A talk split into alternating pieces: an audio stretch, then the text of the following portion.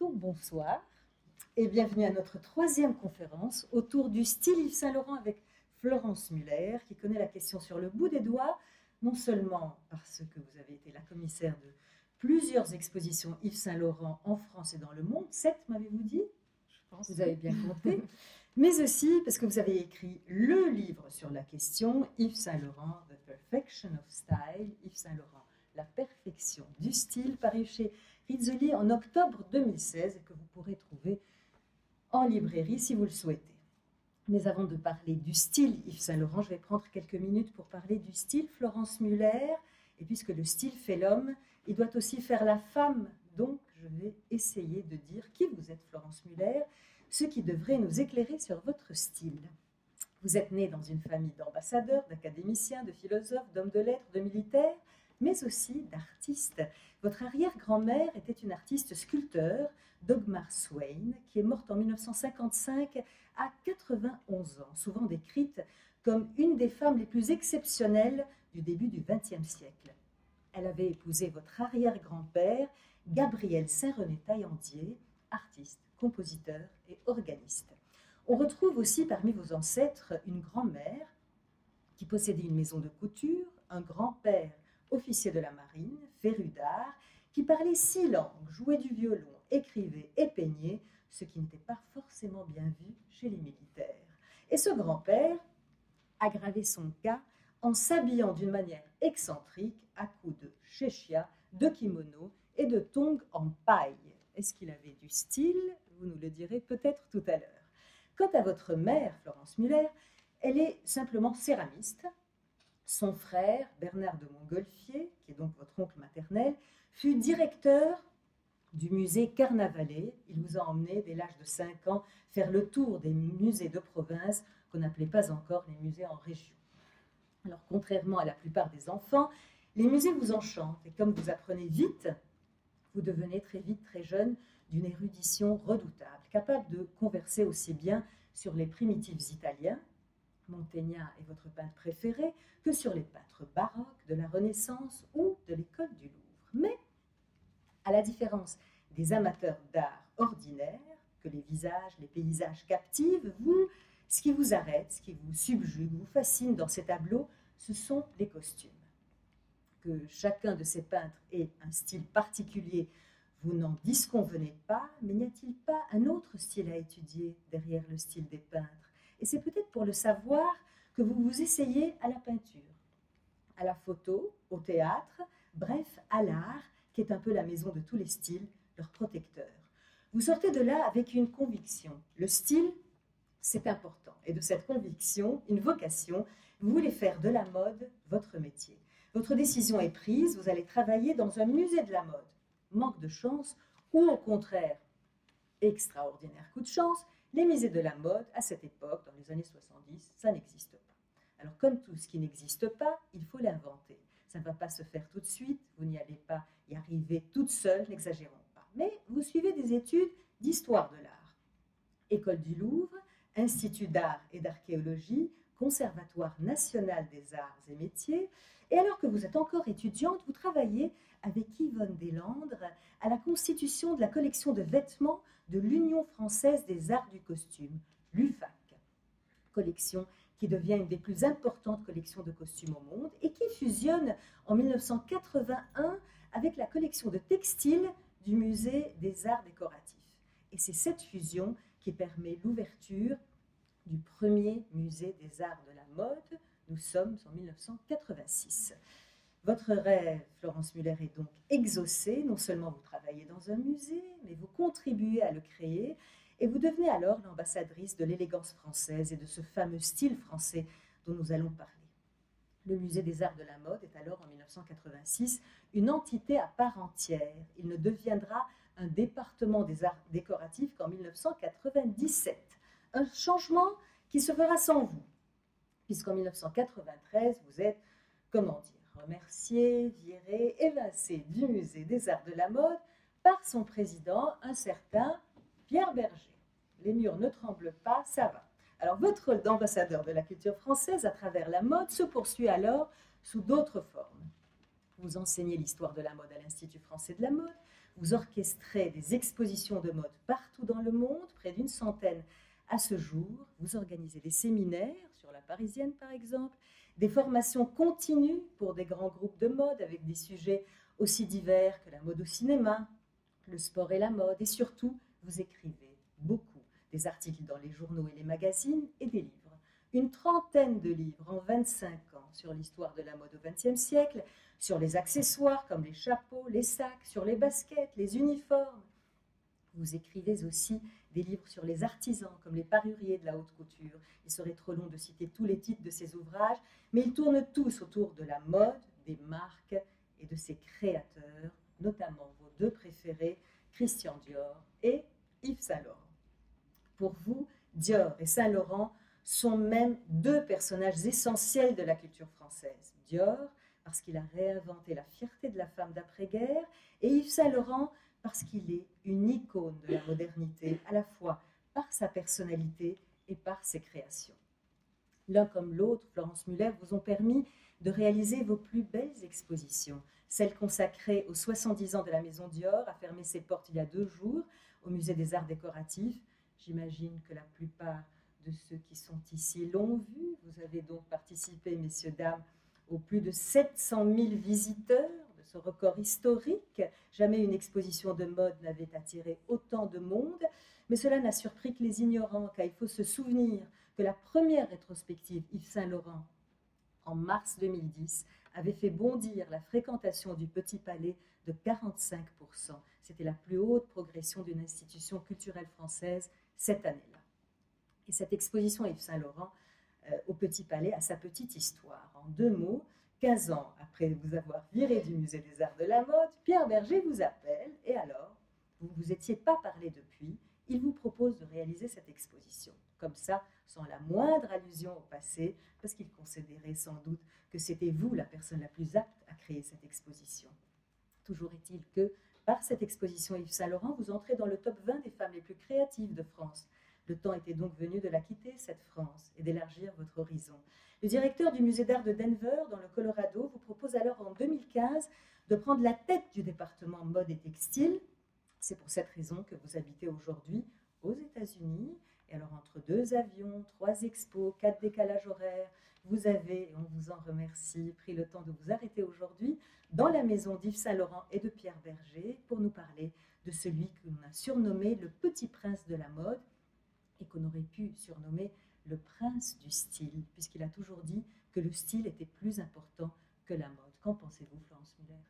Oui, je pense que c'est une, une notion tout à fait essentielle d'affirmer que le, style est plus important que la mode. La mode, euh, c'est, euh, je pense dans son esprit, c'est quelque chose qui est terriblement éphémère, qui est lié à cette notion de tendance euh, qui doit se démoder régulièrement, qui doit être remplacée par la tendance suivante, et tout un, enchaînement de, de, choses qui l'ennuient énormément. Lui, il veut atteindre à quelque chose qui dépasse là, qui dépasse le temps de la mode, ce temps trop éphémère de la mode. Et il a toute sa vie, effectivement, cherché à créer un style, euh, un, style qui euh, s'impose euh, et qui n'est pas soumis voilà, à, ces, à ces dictats de, la mode. À quel moment on a commencé à parler du style Yves Saint Laurent Est-ce des années Dior ou est-ce qu'un peu plus tard? Dans, les années Dior, il était tout de suite, il a tout de suite été célébré et, et reconnu comme un génie un petit génie, parce qu'il était tout jeune euh, lorsqu'il est arrivé chez Dior, il avait 25 euh, ans lorsqu'il a été nommé euh, à la tête de la maison. Il était arrivé un petit peu auparavant en 1955 et il a pris la, suite de Christian Dior après le décès de Christian Dior l'année suivante, en 58. donc c'était, il a été acclamé tout de suite avec cette fameuse collection trapèze, dont vous, vous, avez pu voir si vous avez visité l'exposition Dior euh, un exemple, deux exemples très intéressants. Euh, il s'est tout de suite distingué par euh, une, comment dire, une affirmation de quelque chose de très fort, aussi bien par la structure du vêtement que parce que ça voulait dire. La collection trapèze, c'est, il faut la voir comme la préfiguration de ce que vont être les années 60 en 58. il, dit quelque chose qui est, très, comment dire, pionnier, c'est-à-dire il sent que les femmes vont avoir envie d'un vêtement, d'une forme de vêtement qui libère le corps, qui les laisse libres de leur mouvement, et il instaure ce décintrage dans la coupe de la robe qui, préfigure cette époque. Et puis un peu plus, un peu plus loin, il crée la collection Bitnik. Dans l'exposition, il y avait le modèle le plus célèbre de cette collection, le, modèle Chicago. Et là encore, il affirme quelque chose de très fort, c'est tout à fait révolutionnaire, c'est tout d'un coup la, source d'inspiration de cette collection, c'est quelque chose qui vient de l'extérieur de la maison, qui vient de la rue, qui vient euh, de la jeunesse de l'époque. Et, euh, d'un seul coup entre dans le vocabulaire de la mode des mots qui n'existaient pas jusque-là. La collection les, tout ce qui est lié au motard, euh, au film. Il est très très inspiré par le cinéma, notamment Marlon Brando dans La chevauchée sauvage, James Dean. Et, il s'inspire de tout ce qui constitue la culture qu'on appelle qu'on va appeler la culture pop, mais qui est la culture populaire, et, euh, et qui déstabilise complètement le monde de la couture. Hein. C'est quelque chose qui n'est pas forcément, euh, qui, qui, fait un effet très choc. Euh, les magazines en parlent. Les magazines, par exemple le magazine Elle, va représenter cette collection en, en, faisant poser les mannequins sur des motos. Parce que la source d'inspiration, c'est les bikers, c'est les mauvais garçons, les blousons noirs, ce qu'on appelle les blousons noirs, qui à l'époque euh, viennent euh, des déambules dans la capitale venant de la, de la banlieue sur des, grosses motos avec des blousons de cuir noir. Le cuir noir, c'est pas une matière qu'on a l'habitude de traiter en haute couture. Et euh, donc voilà, donc c'est vraiment un grand vent de, modernité, de jeunesse qui l'amène dans le sein des saints de la haute couture. Parce que Christian Dior, c'était vraiment ça. C'était la maison, la grande maison la plus fameuse dans le monde. Et euh, voilà. Donc, c'est déjà une histoire de style, mais c'est quelque chose qu'il va vraiment développer euh, sous son propre nom lorsqu'il va ouvrir sa maison de couture. Effectivement, en venant euh, au, musée, je, lisais cette, cette phrase inscrite sur une de ses photos Mon arme et le regard que je porte sur l'époque. Et ça, ça, va être le fil, effectivement, de toutes ces années. Il avait aussi l'habitude de dire La mode passe, le style est éternel. Donc on va parler des fondamentaux, euh, effectivement, qu'il va, quand il crée euh, sa maison de couture, euh, dès la première collection 62, développer. Ça va être le premier caban, le trench coat et la marinière. Et là, l'inspiration est militaire marine. Oui, elle est. Alors, il y était déjà tout, de suite un geste fondamental, c'est de s'intéresser à des vêtements qui traversent le temps, les uniformes. Euh, il est très attiré par les uniformes parce que justement, c'est des vêtements qui ne sont pas a priori soumis à la mode, qui échappent à la dictature du changement que, le système de la mode impose. Euh, il est fasciné par ça, par ces vêtements qui peuvent traverser le temps et qui plus, euh, comment dire, le temps passe, plus vont devenir, vont devenir davantage, comment dire, désirables et, magnifiques. Pourquoi les uniformes aussi? Parce que euh, ils sont en général réalisés dans des tissus très solides. Les coupes sont, sont pensées énormément. Enfin, c'est des vêtements qui sont pensés en fonction euh, euh, d'un certain type d'activité. Et rien n'est au hasard dans un uniforme. Tout a été pensé en, en termes de fonctionnalité. Donc ça, ça l'attire énormément. Et, mais ce qu'il fait par rapport à ça, et qui est très nouveau, c'est qu'il euh, apporte quelque chose à ça. Il ne se contente pas juste de prendre un caban et de le mettre et de faire au fond du stylisme, d'accessoiriser un, pantalon avec un caban. Ce qu'il fait, c'est qu'il apporte son regard là-dessus et qu'il fait entrer ses uniformes dans le monde de la couture. Et il les transforme. Il les, euh, le caban, par exemple, euh, alors bien sûr, il étudie une forme qui est très très couture et très élaborée et il l'associe avec un, pantalon blanc. Euh, il le rend, il lui donne une touche sophistiquée en ajoutant des boutons bijouterie. Et puis, euh, il l'accessoirise avec en quelque sorte des babouches. Avec ça, il invente une chose qui est fondamentale dans l'univers de la mode et qu'on va retrouver à une époque proche de nous. Enfin, c'est encore quelque chose qu'on voit aujourd'hui. C'est quelque chose que des gens comme Jean-Paul Gaultier, par exemple, ont énormément euh, utilisé. C'est de créer des rencontres de contraires et de créer des chocs comme ça et d'associer des, choses euh, qui ne vont pas forcément ensemble. Donc, l'uniforme devient tout d'un coup sophistiqué. C'est pas le seul, seul traitement qui lui fait subir. Hein. Euh, il y a aussi des uniformes dont il s'empare et qui vont l'amener à créer des formes pures. Par exemple Par exemple, le jumpsuit. Euh, le, le, jumpsuit, euh, je pense à un jumpsuit qui est. Euh, le jumpsuit, on est en 1968, c'est sa première combinaison qu'il crée. Voilà, mais je pense à un jumpsuit en particulier mhm. qui est extrêmement pur, c'est-à-dire que la forme est créée pour allonger la silhouette, le buste est petit, ça, ça, ça s'élargit tout doucement à partir des hanches, et puis les jambes s'élargissent progressivement. Et euh, il se ferme par un zip qui part très très bas ici et qui remonte et qui jusqu'en haut. Et s'ajoute à cela un lien euh, que, que l'on noue à la taille. C'est presque rien et c'est parfait. C'est juste une question de proportion et de, et de coupe euh, extrêmement élaborée. Et est-ce que l'intention est futuriste? Est-ce qu'elle elle, elle, est quoi cette intention-là Elle est, elle est d'apporter un éclairage nouveau à des vêtements que l'on croit connaître par cœur. Euh, par exemple, euh, le, le, premier euh, trench coat dans la première collection, c'est un trench coat du soir. C'est pas un, vêtement de. Vous savez, le trench coat est sorti des, tranchées hein, de des vêtements militaires, et là, il le traite euh, en, satin et il est porté sur une robe du soir longue. Donc, il aime à créer des surprises et à créer un regard nouveau sur les choses et, à provoquer le regard. Et la marinière, par exemple, comment l'a-t-il détournée? Alors la marinière, euh, de toutes sortes de façons, mais moi je retiendrai peut-être euh, le détournement qui m'intéresse le plus, c'est ces robes du soir en, paillettes, où les, rayures sont traitées en, en, paillettes avec une forme très simple euh, de trapèze.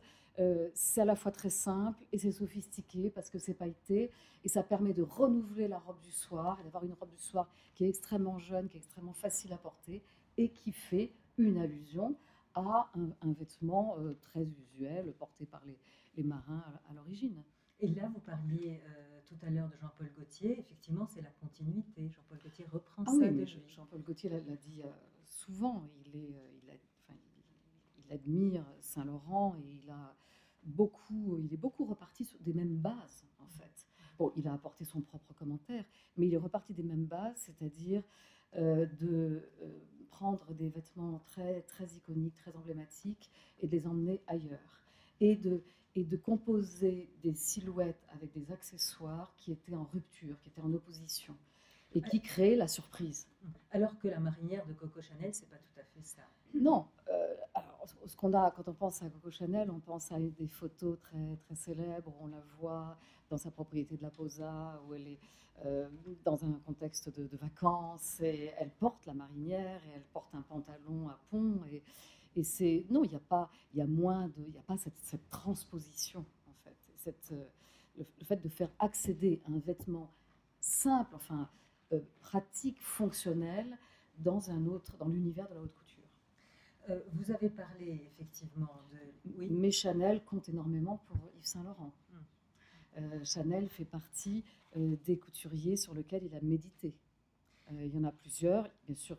Christian Dior, bon, Christian Dior c'est le maître, mais il y a eu Chanel et il y a eu Balenciaga et Schiaparelli aussi, qui ont beaucoup compté dans, dans tout l'apprentissage de, la couture chez Saint Laurent. Et paraît-il, il n'a jamais voulu rencontrer Chanel parce qu'ils euh, disent rencontrer un monstre comme ça, effectivement, elle, nous mange. Oui, je pense qu'elle devait être assez impressionnante.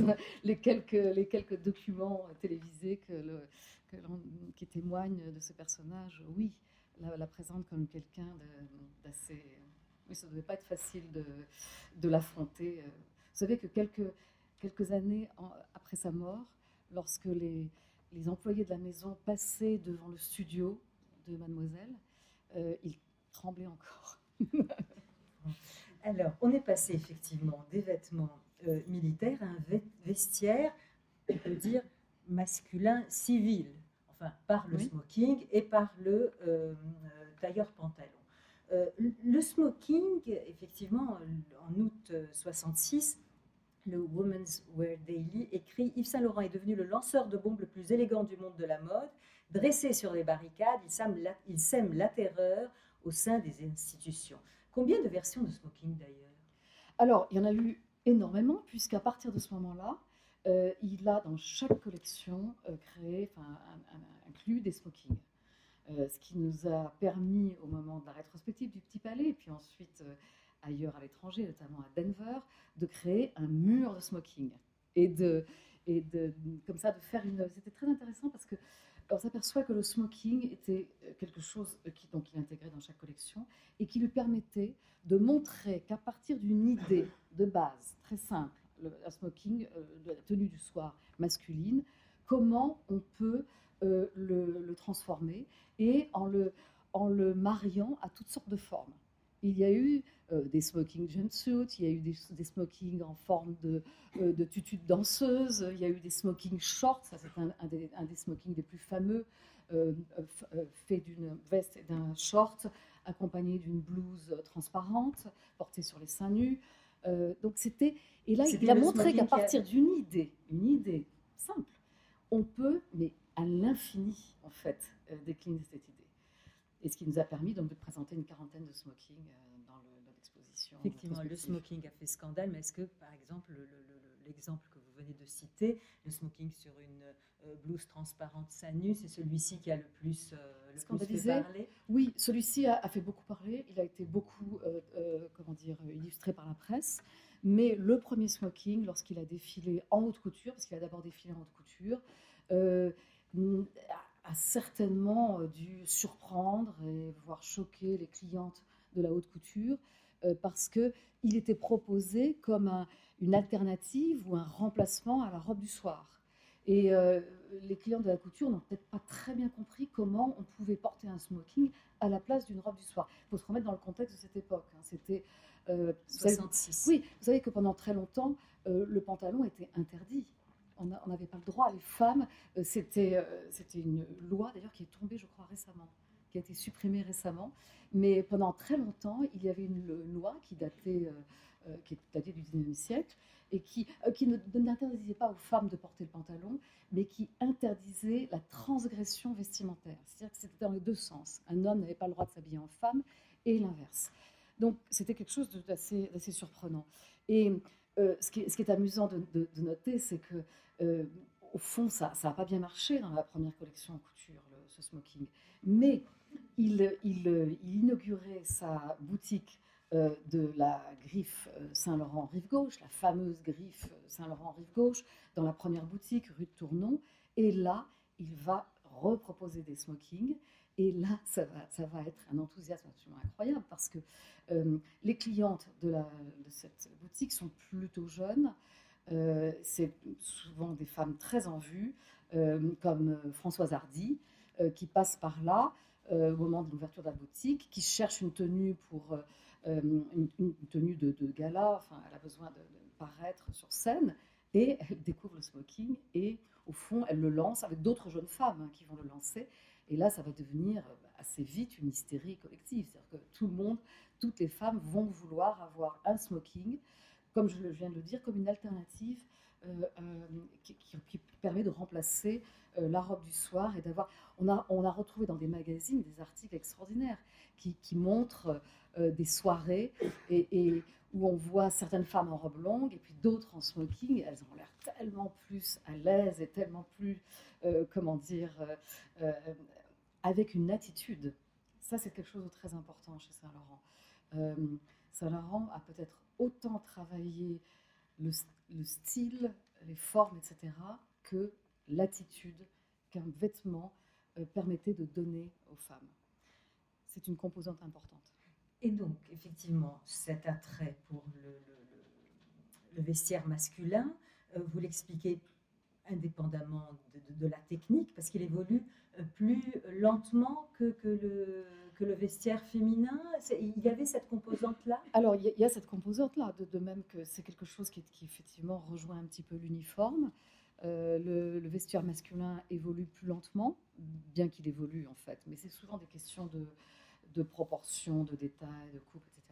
Mais ce, ce qui l'a attiré avec le vestiaire masculin, c'est cette idée de donner le pouvoir aux femmes à travers, non pas euh, une espèce de revendication féministe, parce que ça, c'était quelque chose qu'il n'aimait pas du tout. Hein. Enfin, il, était certainement, je pense, intéressé par tout ce qui se passait dans la rue et les manifestations, etc. Mais il n'aimait pas le côté euh, suffragette oui, des, des, des féministes. Il n'aimait pas euh, ce côté, oui, qui, qui, allait trop loin, enfin, qui était et qui surtout était, était dans, dans une, comment dire, une agression, une agressivité à l'égard des hommes. Non, pourquoi il est allé vers le vêtement masculin Parce que de par sa structure, de par sa coupe, c'est un vêtement qui donne de l'assurance. Le vêtement masculin, traditionnellement, enfin autrefois, était euh, euh, créé par des tailleurs. Et il y avait, il y avait ce qu'on appelait la technique tailleur. Et la technique tailleur consiste à travailler énormément euh, les épaules, les hanches, enfin toute la structure de la veste, et principalement à travers la veste, à donner à l'ensemble du, corps euh, une assurance avec quelque chose de très construit et de très, je dirais, ferme et de très euh, dominant. Sur cette base très traditionnelle qui vient du, vêtement tailleur pour homme, il va ajouter quelque chose de fondamental qui n'est pas forcément visible, mais qui est absolument fondamental, c'est qu'il va, parce que il, refuse absolument euh, d'être dans la caricature du vêtement masculin, même s'il s'empare euh, du costume, parfois accompagné avec un, gilet, une cravate. Enfin, euh, ce qu'il ajoute à cela, c'est la rencontre avec le vêtement féminin. Et en fait, il crée quelque chose qui est en symbiose, qui est à la croisée des deux, des deux approches. Et il demande à ses ateliers, et ça c'était la particularité des ateliers de la, Maison Dior, c'est d'être... Euh, Saint-Laurent, pardon, excuse-moi, je suis un peu omnibulée avec la fermeture de l'exposition. Euh, il demande à ses ateliers euh, d'être capables de passer du flou au tailleur et inversement, et de jouer sur les deux, et d'être aussi bon dans les deux. Alors il y a, il y a certains, certains ateliers qui sont meilleurs dans tel ou tel domaine, mais il y a beaucoup de, sont capables de croiser les deux. Et le résultat. Juste, juste pour ceux qui ne connaissent pas la différence entre le flou et le tailleur. Alors, le flou, c'est plus, plus traditionnellement ce qui est du côté du féminin.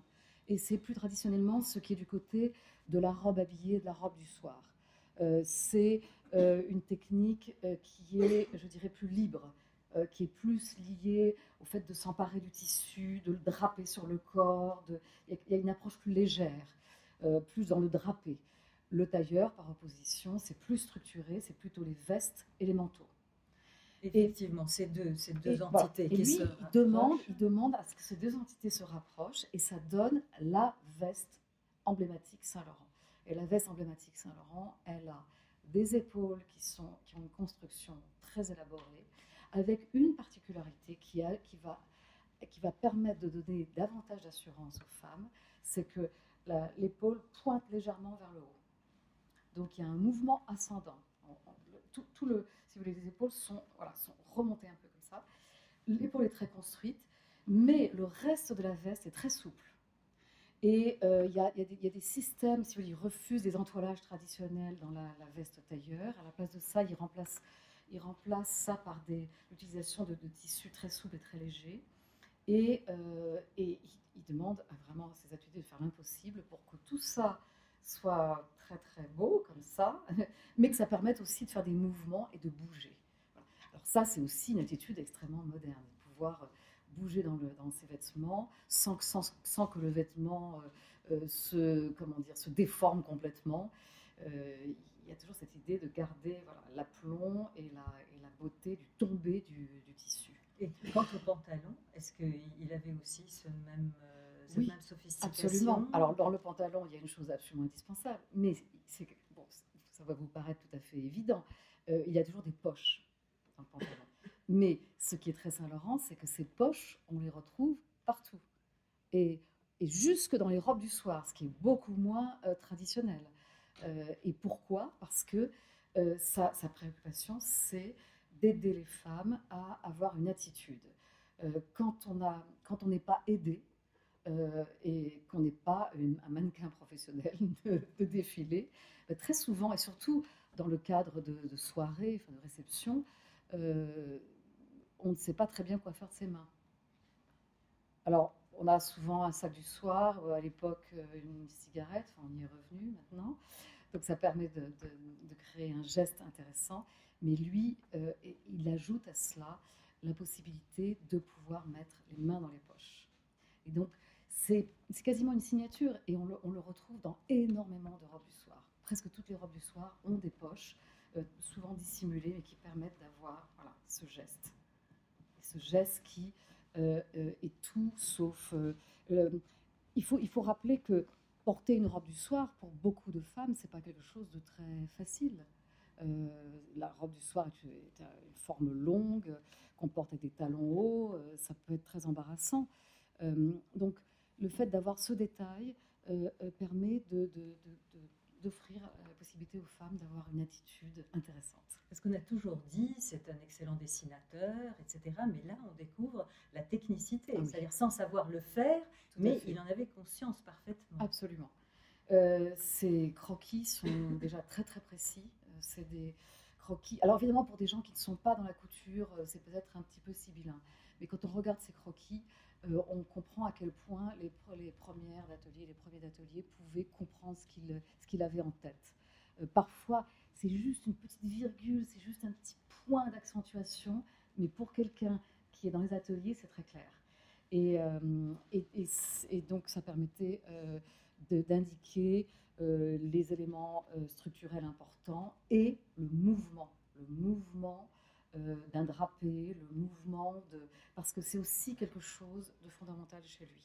Et c'est une attitude qui est très moderne, de considérer que les femmes euh, des années 60 et après euh, ont, une vie active, euh, on commence à voyager de plus en plus. Ça correspond, l'ouverture de la maison Saint-Laurent correspond à la généralisation des voyages, à l'ouverture des lignes aériennes qui permettent d'emmener, aussi bien pour des voyages d'affaires que pour le tourisme, dans, un grand nombre de destinations. C'est vraiment le début de l'aviation civile généralisée. Donc, on commence à voyager de plus en plus et euh, il faut penser à cela, à une garde-robe qui vive facilement avec euh, quelqu'un qui bouge euh, énormément. Donc le mouvement du corps est vraiment pris en compte et vous, avez certainement visité le, studio qui se trouve en haut et, il y a un élément très important dans le studio, c'est le grand miroir qui couvre le fond de la salle et qui, lui permettait de constamment vérifier euh, la, robe euh, dans, tout sa, comment dire, dans son côté euh, tridimensionnel. Pas seulement la vision de face. Le côté et le dos sont importants parce qu'on bouge. Vous allez me permettre de juste relever cette phrase qu'il avait dite dans une des rares interviews qu'il avait données et qui marque effectivement ce côté non revendicateur de ses vêtements, qui avait cette touche légère. Il disait Je n'ai pas le pantalon quand il est porté de façon revendicatrice, c'est-à-dire je suis l'égal de l'homme, le côté George Sand suffragette. En portant le pantalon, une femme peut développer un maximum de féminité. N'oubliez pas ça non plus, quand même. Non, non, absolument. Et, pour euh, euh, appuyer cette, cette idée, euh, il accompagne euh, le, pantalon. Euh, par exemple, quand un pantalon fait partie d'un ensemble euh, tailleur-pantalon avec veste assortie et pantalon, ce qui pourrait faire très très masculin, et eh bien très souvent il casse ce côté très masculin par une blouse en soie, la fameuse blouse Saint-Laurent avec le col qui est noué et qui est, qui est, très souple et qui est de couleur, avec des imprimés. là, oui, et même là, alors même là, oui, c'est d'un autre ordre. Oui, on ne peut pas dire que c'est un homme. Euh, ah oui, absolument. En même temps, euh, dans cette photo, j'aime beaucoup cette photo parce qu'il y a un jeu euh, dans l'attitude du mannequin. Et, cette photo montre une des sources d'inspiration, parce qu'il y a toujours de nombreuses sources d'inspiration. Mais une des sources d'inspiration de l'élection du costume masculin qui devient le tailleur pantalon chez Saint-Laurent, c'est l'époque de l'entre-deux-guerres et euh, les films, et, plus précisément les films de gangsters, qu'il aimait beaucoup. Et je crois, on vous voyez l'intention ici dans la, pose du mannequin, vous voyez, avec une pose très mec, avec la façon de tenir la veste et le chapeau, le feutre mou qui est porté penché sur le, visage. Donc là, on voit la source stylistique. mais, mais euh, euh, ce, costume, il l'a emmené aussi vers quelque chose de très euh, féminin dans l'accessoirisation, dans le fait de remplacer la ceinture en cuir par une écharpe nouée très, très souple, l'accessoirisation avec toutes sortes de chapeaux, et notamment le canotier, qui est un des chapeaux qu'il aimait particulièrement. Alors, on a beaucoup parlé effectivement de ses inspirations artistiques. On a parlé des mmh. peintres, on a parlé de la littérature, on a parlé effectivement. Mais là, le cinéma, on a l'impression ce soir qu'il est vraiment essentiel. Oui, le cinéma est absolument essentiel. Euh, il avait euh, des personnages qu'il aimait particulièrement au cinéma. Euh, bah, Marilyn Monroe, par exemple, qui lui a inspiré un certain nombre de robes. Dont une qui, est dans qui était dans l'exposition Dior, intitulée Marilyn. ces robes très drapées et très près du corps en même temps avec des drapés très complexes, faits dans de la faille, euh, un peu crispés comme ça, et qui, mm, qui peuvent aussi se déployer dans des espèces de, formes tourbillonnantes autour du corps, avec des volants qui tournent tout autour du corps et qui ont un côté euh, extrêmement euh, séduisant. La notion de séduction est aussi un élément très important de son, vocabulaire. Et c'est pour ça qu'il insiste sur l'idée que euh, tout ce côté masculin qu'il apporte euh, à son style, ça n'est pas que masculin, c'est un mélange de masculin et de féminin, et c'est ça qui, crée euh, quelque chose d'extrêmement séduisant, parce que c'est à la rencontre entre deux univers, et ça crée quelque chose d'un peu ambigu, d'un peu mystérieux, qui est extrêmement attrayant. Est-ce qu'on peut dire que le style euh, Saint-Laurent se retrouve également dans les costumes qu'il fait pour le cinéma et pour les shows, pour, pour les spectacles? Oui. oui, bien sûr. Euh, il y a par exemple euh, quelque chose qui revient assez souvent, qui est un, un, dialogue entre ce qu'il fait pour le théâtre et, et, ce qu'on retrouve dans, les collections. C'est toute l'inspiration et qui est aussi liée à la littérature et liée à Proust. Euh, toutes ces, robes longues et ces robes euh, qui font penser à l'époque 1900, mais aussi, je pense, à toutes les robes euh, inspirées des crinolines, des jupes très très larges, qui des un de ses films favoris, mais je pense que c'était son film préféré, c'était Le Guépard. Et, et, le guépard, et c'est pour ça que dans la rétrospective du, Petit Palais, euh, on avait une évocation euh, du guépard euh, assez précise dans l'avant-dernière salle.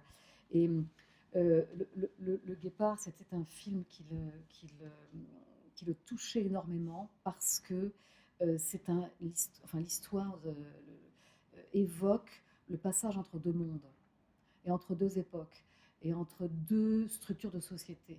D'un côté, le monde de l'aristocratie finissant, et le nouveau monde qui est représenté euh, par Claudia Cardinal. Et euh, ça, c'est quelque chose, je pense, qui était très fortement dans, son, dans son esprit, euh, et cette nostalgie pour des mondes finissants, et en même temps cet attrait pour la modernité et les, choses excitantes qui se passaient dans, dans, toute cette invention de la, de la culture pop. Il était vraiment à la croisée entre les deux. Et D'ailleurs, d'une manière générale, son style est toujours à la croisée entre des choses qui peuvent paraître euh, opposées, mais au fond se, nourrissent mutuellement. Pour en revenir à la crinoline, euh, ce qui est intéressant de, noter aussi dans cette idée d'être à la croisée entre des choses euh, différentes, c'est que même s'il est inspiré par quelque chose qui a un caractère historique, ce, qu'il, ce, que ça va lui suggérer, euh, est très, euh, très éloigné de ça.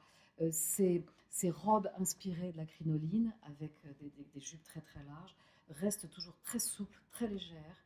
Il n'y a pas de cerceau en dessous, il n'y a pas de juponnage de tulle, il n'y a rien en dessous. Ça tient simplement par le, jeu des fronces et de la coupe de la jupe. Et, et, ça, donne plutôt dans le résultat un porté de type jupon. là encore, on touche à quelque chose d'essentiel dans son style, c'est euh, la préoccupation d'avoir, de toujours créer quelque chose qui soit léger, qui soit agréable, qu'on ne sente pas. Euh, c'est quelque chose qui est très, euh, comment dire, frappant lorsqu'on travaille sur une exposition Saint-Laurent. Quand on prépare une exposition, vous savez, on, sort les robes des, réserves et on les, on les essaye sur des mannequins, enfin, donc on les, manipule. Et, ces, robes, elles pèsent quasiment rien.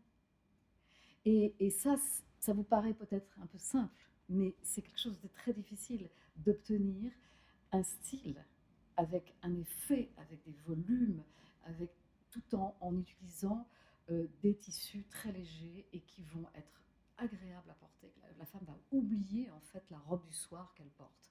Euh, c'est quelque chose qui, apporte euh, oui, un élément révolutionnaire par rapport aux vêtements du soir qui, pendant longtemps, était ressenti comme un, vêtement un peu contraignant, pas, forcément facile à porter, un peu étouffant. Et là, les robes du soir, et c'est notamment ce qui a fait le succès de la fameuse collection L'Opéra et les ballets russes, hmm. Euh, c'est que ces robes, on pouvait les porter comme un jean. Et il y avait une intention derrière. Parce que, et pourquoi la, collection s'appelle opéra, les ballets russes? Alors certes, la, source d'inspiration, c'est lié à la Russie, les ballets russes, etc. Mais dans le terme opéra, il y a une, il y a une intention. Euh, Saint-Laurent observait qu'à partir des années 70, on n'allait plus à l'opéra en robe longue. Et il y avait des gens qui commençaient à y aller en jean et de façon vraiment... Euh, il détestait ça. Parce qu'il avait cette nostalgie pour euh, un, vêtement très beau et pour la beauté en fait de, la mode et de la, haute couture. Et donc, avec cette collection, il proposait une façon de porter la robe du soir moderne et qui, était facile et que des femmes jeunes euh, pouvaient comprendre. Euh, donc, ces grands jupons portés avec des blouses euh, très très légères, c'était accompagné éventuellement de turbans. Tout ça était agréable et facile à porter. On a souvent dit effectivement que cette collection Valérus Opéra on a parlé d'extravagance, etc., faisait contraste avec une, époque qui était un peu grisouille. Est-ce que vous confirmez? Oui, alors il y a bien sûr la, question de la couleur.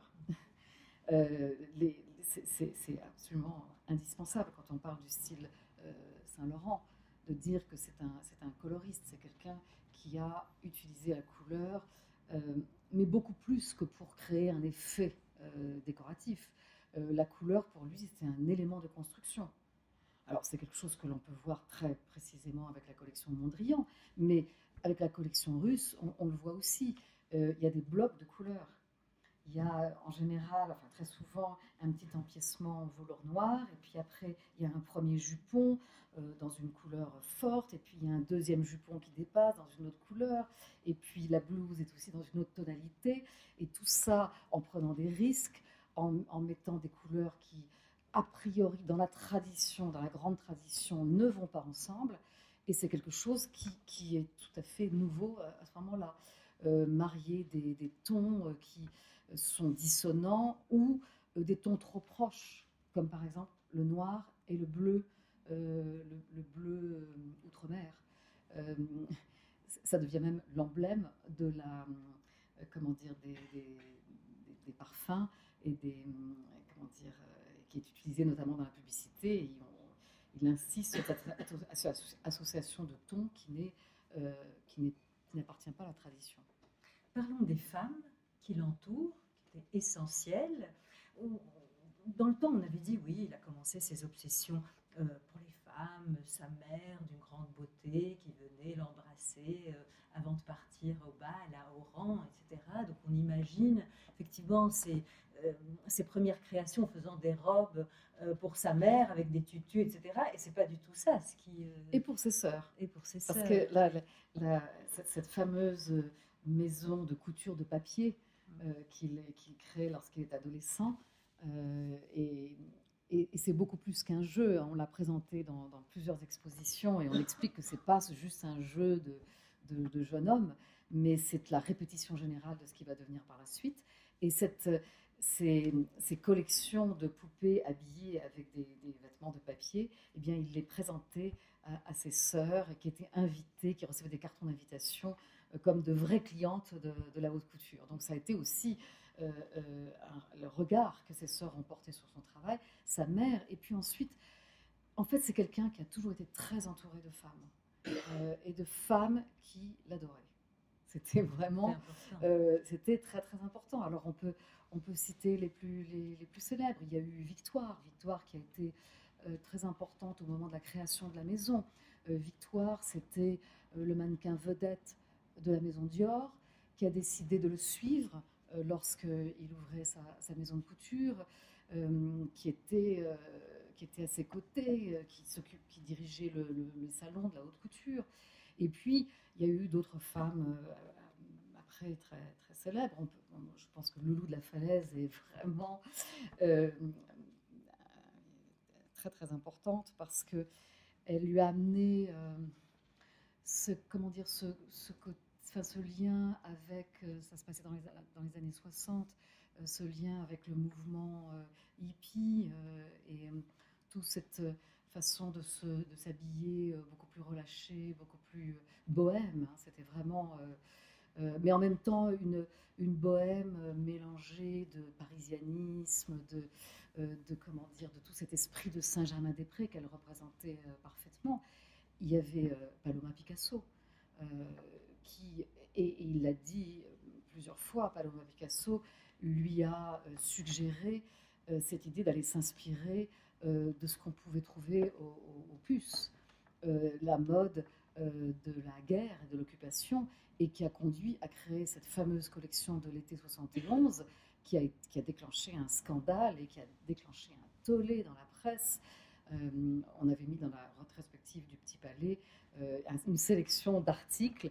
Et les articles sont vraiment violents parce que euh, les journalistes ne, comprennent pas, n'admettent pas que l'on aille tout d'un coup faire ressurgir cette époque de, l'occupation et, qu'on la, la, porte comme ça, euh, comme le, thème majeur de la collection. Mais, et, il, disait que Paloma et on, la voit d'ailleurs, il y a des photos, on la voit euh, assister à cette collection ou à la fin de la collection de 71. Et elle porte, elle a des, souliers compensés, elle a un turban qu'elle porte euh, un peu comme ça, penché, et puis elle a une veste en singe. Et elle, c'est vraiment euh, des choses qu'elle a trouvées au puce. Mais lui va évidemment, comme toujours, apporter son commentaire avec cette collection qui va d'ailleurs créer une généalogie de vêtements et notamment les petites robes en jersey, en jersey de soie, qu'on va retrouver ensuite euh, tout au long de, euh, de, ces, collections suivantes. je m'arrête un instant sur cette notion. Euh, quand il parle de style, il y a une idée très importante qu'il y a ça, c'est que le style peut traverser toutes les époques et que ça lui permet, tout au long de sa carrière, de créer une œuvre comme le ferait un artiste. Quand on dit, quand on parle de Saint-Laurent et de l'art, certes, il s'est inspiré de Mondrian, de Wesselmann, etc. Mais il y a un lien qui est beaucoup plus important, c'est qu'il a eu une attitude d'artiste, c'est-à-dire que pas en, Saint-Jean, euh, un artiste qui, peint un tableau, non, en, affirmant son style et en, en ayant des thèmes fondamentaux sur lesquels il revenait continuellement. Et ça, ça vous rappelle la façon de faire euh, de grands artistes qui ont, on disait autrefois, une manière et qui euh, vont euh, apporter des commentaires tout au long de leur carrière sur des, sujets fondamentaux. Des variations. Il, les appelait ses fondamentaux d'ailleurs. On, va parler de Betty Catrou, peut-être. Enfin, Betty Catrou, Betty Catrou. peut-être. Voilà, personnage extraordinaire. Ce qui est intéressant, c'est de voir qu'il avait autour de lui des femmes très différentes qui étaient même physiquement très différentes. Euh, Betty Catrou, avec cette allure euh, de mannequin androgyne, très grande, très, très mince, avec euh, un, chic incroyable. et puis à côté de ça, des femmes comme sa mère, petite, avec un, style très féminin au contraire. Et, là, on voit à quel point entourée de ces typologies très variées de femmes, il a pu créer cette notion de garde-robe et euh, la, possibilité pour les femmes de choisir, et je pense euh, beaucoup à Rive Gauche, mais aussi dans la haute couture, d'avoir des propositions très variées dans, le, dans, lesquelles on pouvait piocher et trouver son propre style et jouer avec toutes les propositions. Même s'il y avait dans les défilés des silhouettes très définies avec des choses qui allaient ensemble, derrière ces ensembles, il y a toujours la notion qu'on peut séparer les choses et qu'on peut prendre un élément et le, en faire son propre style. Euh, ça paraît peut-être quelque chose d'assez évident aujourd'hui, parce que beaucoup, enfin, on a, beaucoup travaillé dans la mode sur cette idée après lui, mais à l'époque c'était très nouveau, de proposer en fait un style qui est plus une garde-robe dans lequel on peut piocher et composer son propre style.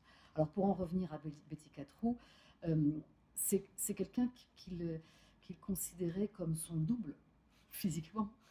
Euh, il y avait une ressemblance entre les deux. Et ils aimaient bien en jouer.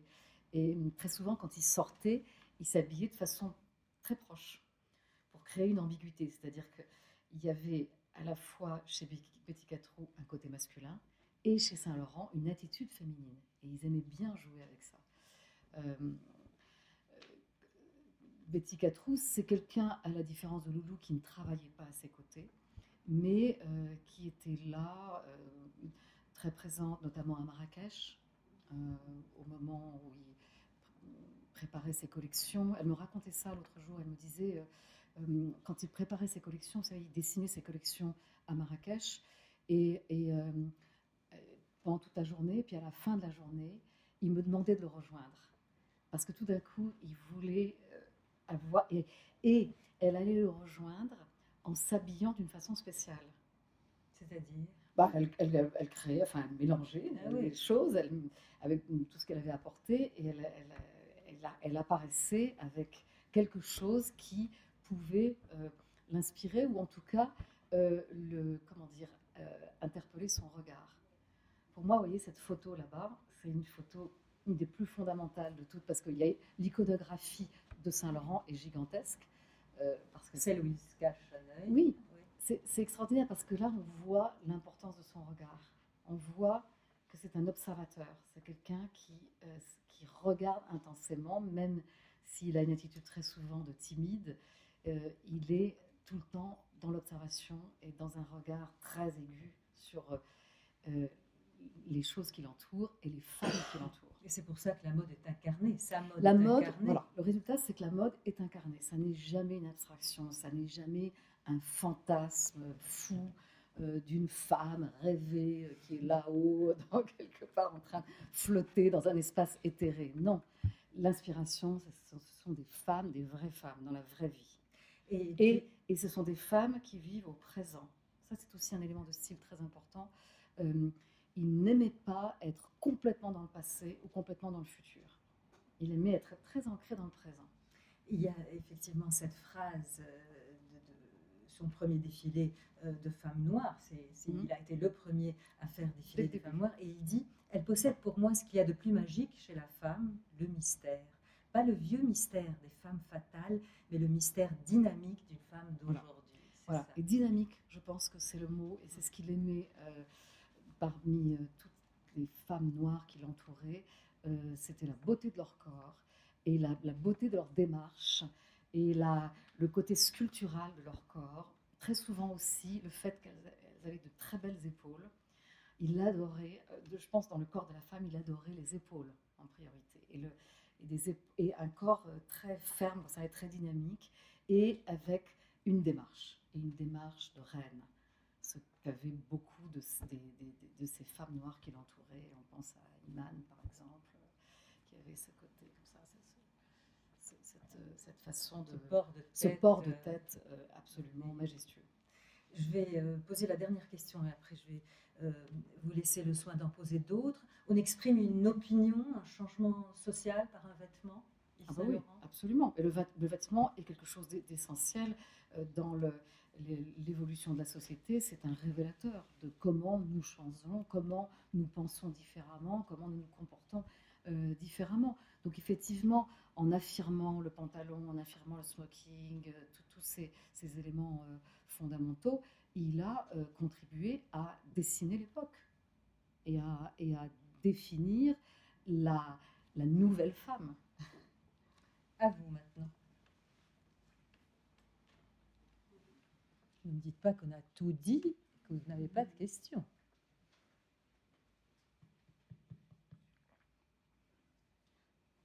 Vous voulez qu'on continue? On peut rester Allez-y. Vous êtes tellement brillante qu'on est euh, un peu sous le, sous le choc. On n'ose pas. Allez-y, monsieur. Voilà. Je, pense que vous... Quoi est actrice, puisqu'on parlait des femmes et oui. bien sûr. Catherine sûr. Oui, oui, non, on n'a pas parlé parmi les femmes qui l'ont Absolument, oui. Qu'a apporté Catherine Merci. Deneuve ben, Catherine Deneuve, alors d'abord c'est une rencontre qui, qui, est un peu particulière parce que c'est elle qui, lui a, qui est venue à lui en fait. Euh, lorsqu'elle était euh, invitée à, à, comment dire, à être présentée à la reine d'Angleterre, elle cherchait une robe du soir et elle voulait ne pas avoir une robe du soir qui fasse vieille. Donc euh, elle est venue à Saint-Laurent pour trouver une, robe de soir qui, corresponde à son âge. Et, ils se sont rencontrés et c'est devenu le début d'une d'une longue, comment je dirais, complicité.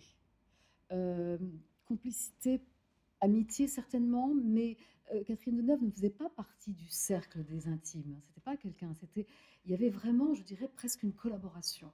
Elle était, euh, elle représentait l'une des facettes de la femme Saint-Laurent mais euh, qui est, euh, je pense, beaucoup liée au film de Buñuel, euh, dans lequel elle incarne une, féminité complexe, un personnage double, complètement double. Je, cite le film Belle de jour. Et dans Belle de jour, en apparence, c'est une jeune femme. Oui, c'est une jeune femme qui appartient à la bourgeoisie, à la haute bourgeoisie, euh, et qui mène une vie très rangée et qui est l'archétype de la blonde euh, glaciale, enfin parfaite, de la beauté parfaite, mais glacée. Et, on découvre dans le film que voilà, elle a une double vie euh, qui est sulfureuse. Et dans la garde-robe que Saint-Laurent crée pour le film, ceci est exprimé. ce côté double est exprimé dans, dans, toutes sortes de vêtements. Le plus célèbre étant la, petite robe noire avec le petit col blanc et petit poignet blanc qu'on surnomme dans la maison la robe de pensionnaire. et il y a eu toute une généalogie de robes de pensionnaire. Et la robe de pensionnaire, elle résume ça. C'est-à-dire qu'en apparence, c'est une, tenue de, jeune fille dans un pensionnat de jeune fille, mais qui cache une, autre nature. Euh, il a beaucoup aimé jouer avec ça.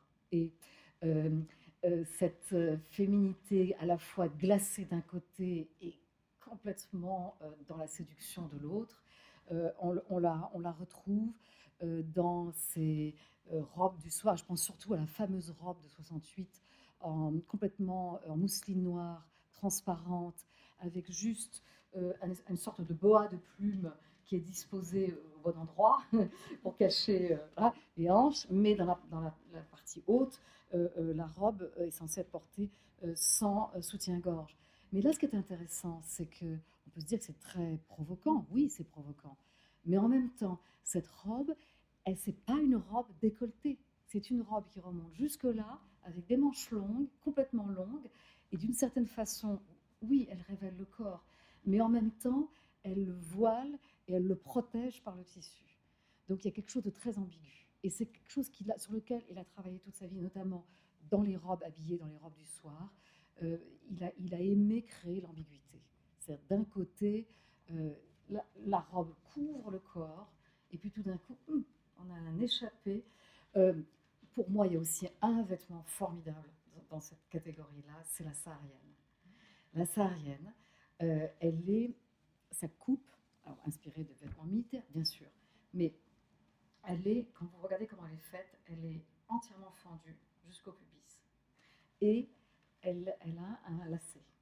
Et dans la face, Saint-Laurent, quand Saint-Laurent faisait ses défilés, il recommandait que le lacet soit porté bien serré, bien bien bien serré et jusqu'en haut.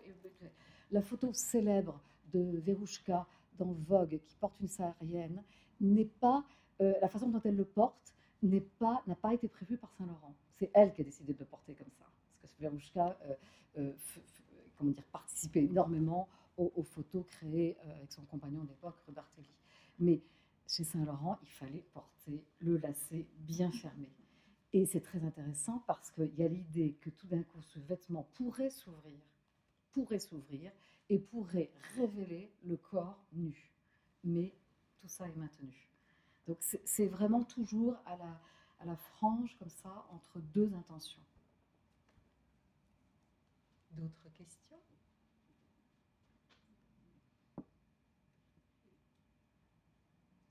Vous avez été ou commentaires, ou des commentaires, parce qu'il y a dans la salle des personnes qui, sont, qui connaissent très très bien l'histoire et qui pourraient aussi apporter leurs propres commentaires.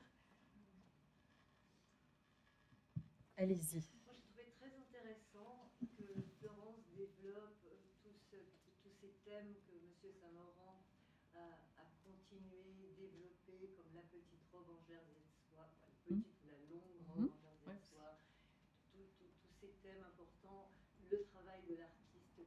Mmh est un travail caché, mais qui est le réel travail de l'artiste.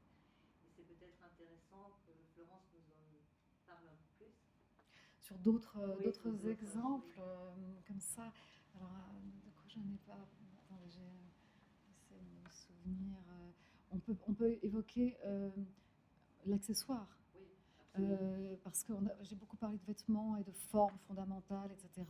Mais euh, l'accessoire euh, était quelque chose qui était justement pas accessoire, et qui était extrêmement pris au sérieux dans la préparation des collections. Et euh, Saint-Laurent aimait s'entourer d'énormément de gens, aussi bien de véritables artistes que des artisans très, et qui, étaient autour de la maison et qui chaque saison apportaient, en fonction des, thèmes de la saison, euh, des interprétations des, sujets, avec une grande liberté euh, d'interprétation, euh, une liberté à la fois stylistique, mais aussi dans les matériaux qui étaient employés. Le, musée conserve des milliers, je ne sais pas si on peut dire, des milliers d'accessoires. quand on se va dans les réserves, et la personne qui s'en occupe est parmi nous ce soir, c'est une véritable caverne d'Alibaba des milliers de bijoux, de chapeaux, de sacs, de chaussures.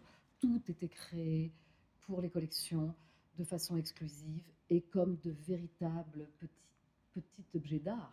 Euh, les bijoux sont des véritables euh, objets d'art. Et, hum, et là, là, on voit à quel point il avait effectivement une démarche d'artiste. C'est-à-dire que rien n'était laissé au hasard. Tout était, euh, comment dire, envisagé d'une façon extrêmement sophistiquée. Euh, en utilisant, euh, je reviens aux bijoux que j'aime particulièrement, euh, des matériaux parfois extrêmement fragiles, le verre soufflé, mais aussi le bois sculpté, la, céramique, très emblématique de Saint-Laurent, la céramique, l'émail aussi, mais aussi le plastique, mais aussi le tissu, la plume, enfin, il euh, n'y avait vraiment aucune limite euh, dans, les accessoires à la créativité euh, des gens qui, qui l'entouraient. Les chapeaux aussi, le département des chapeaux était un des plus réputés de tout, le monde de la couture. Et, et les chapeaux étaient créés de façon vraiment exclusive pour chaque défilé. dans les dernières expositions, on a eu la chance, parce que comme tout a été gardé dans la fondation, on a eu la chance de pouvoir exposer euh, les formes à chapeau, les blocs de bois sur lesquels étaient euh, sculptés les chapeaux. Et euh, c'est vraiment passionnant de voir cette recherche de formes complètement inédites. Hein. Quand, je, dis que tout était créé dans la maison, il faut, imaginer que par rapport à l'industrie, on part de rien. On part de rien, c'est-à-dire que l'objet doit surgir à partir de rien. Donc il faut vraiment le fabriquer, le sculpter, le, concevoir et, ensuite le reproduire lorsqu'il est, euh, lorsqu'il est commandé euh, pour par des clientes. Et je précise juste avant de prendre la dernière question que notre prochaine rencontre sera autour de l'accessoire et des bijoux la- le mois prochain. Allez-y, madame. Euh, que pensez-vous de la continuité du style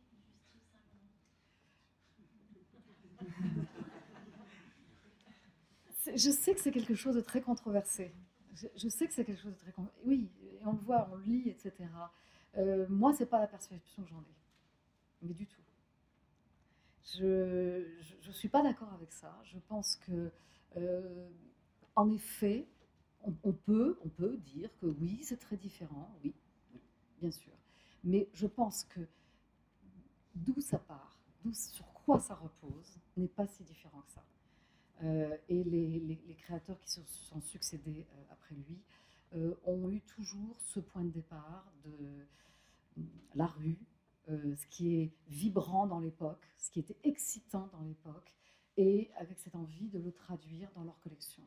Euh, et ça, je, pense que c'est vraiment très, très, très authentique et très Saint-Laurent. Alors, bien sûr, on, peut voir dans les formes, dans les matières, etc., quelque chose de très éloigné. Mais quand on pense à Saint-Laurent, bon, il y a certes euh, Saint-Laurent rive gauche, mais on pense beaucoup à la haute couture. Et aujourd'hui, euh, ça n'est plus de la haute couture. Donc, il y a déjà ce décalage dans l'approche du vêtement, comment on fait le vêtement, quel tissu on emploie. Mais euh, moi, je trouve que dans l'esprit, on est bien dans la continuité. La, maison, enfin la, maison aujourd'hui, enfin la marque, est très désirable et désirée par des femmes jeunes, ce qu'était euh, euh, la maison Saint-Laurent euh, à l'époque. Donc, non, moi je. Et, alors, chacun à divers titres, les, créateurs qui se sont succédés s'inspirent beaucoup de ce qui fait l'époque, que ce soit la musique, que ce soit le cinéma, que ce soit tout, ce qui, tout ce qui est caractéristique de notre époque. Donc, oui, en ce sens, c'est très fidèle. Et puis au-delà de ça, si vous regardez bien les collections, il y a eu des citations très précises, hein, très très précises. Euh, je pense par exemple au fameux euh, imprimé euh, Bush, très fameux dans la collection de l'été 71 et décliné dans la, la collection Rive Gauche qui suit la haute couture. On l'a vu revisité de façon très actuelle. Et alors après, c'est les robes drapées, les petites robes dont je parlais tout à l'heure, tourbillonnantes autour du corps, euh, les, euh, les robes qui s'ouvrent sur des parties du corps, tout d'un coup, des, des- aperçus sur la nudité. Ça, on le retrouve. euh, on retrouve énormément de choses. Euh, le, euh, par exemple, les lamés euh, que Saint-Laurent aimait utiliser dans ses blouses euh, de robes euh, gitanes, par exemple, les tenues de gitane, ça c'était très très très très à la mode dans les années 70, on les a retrouvées récemment. Euh, les, les robes avec, euh, comment dire, à, à volant euh, noir, un peu transparente, on les a aussi retrouvées. Non, moi, la- la- la- le fameux manteau en vison vert de la collection 71 a été euh, Revisité. Revisité. voilà, euh, exactement, avec des proportions différentes, avec euh, ça accompagne autre chose, mais, mais l'intention est la même. Ça va peut-être être porté avec, euh, je sais pas, un jean, mais la, veste historique de 71, vous savez avec quoi elle était portée? Elle était portée sur un maillot de bain, ce qui est quand même euh, incroyable. C'est un- c'est une rencontre complètement euh, surprenante, et c'est une collection d'été. Alors, je vous signale que la librairie est ouverte si vous voulez acheter des livres, les faire dédicacer par Mademoiselle Muller, que je vous demande d'ovationner pour la remercier. Merci.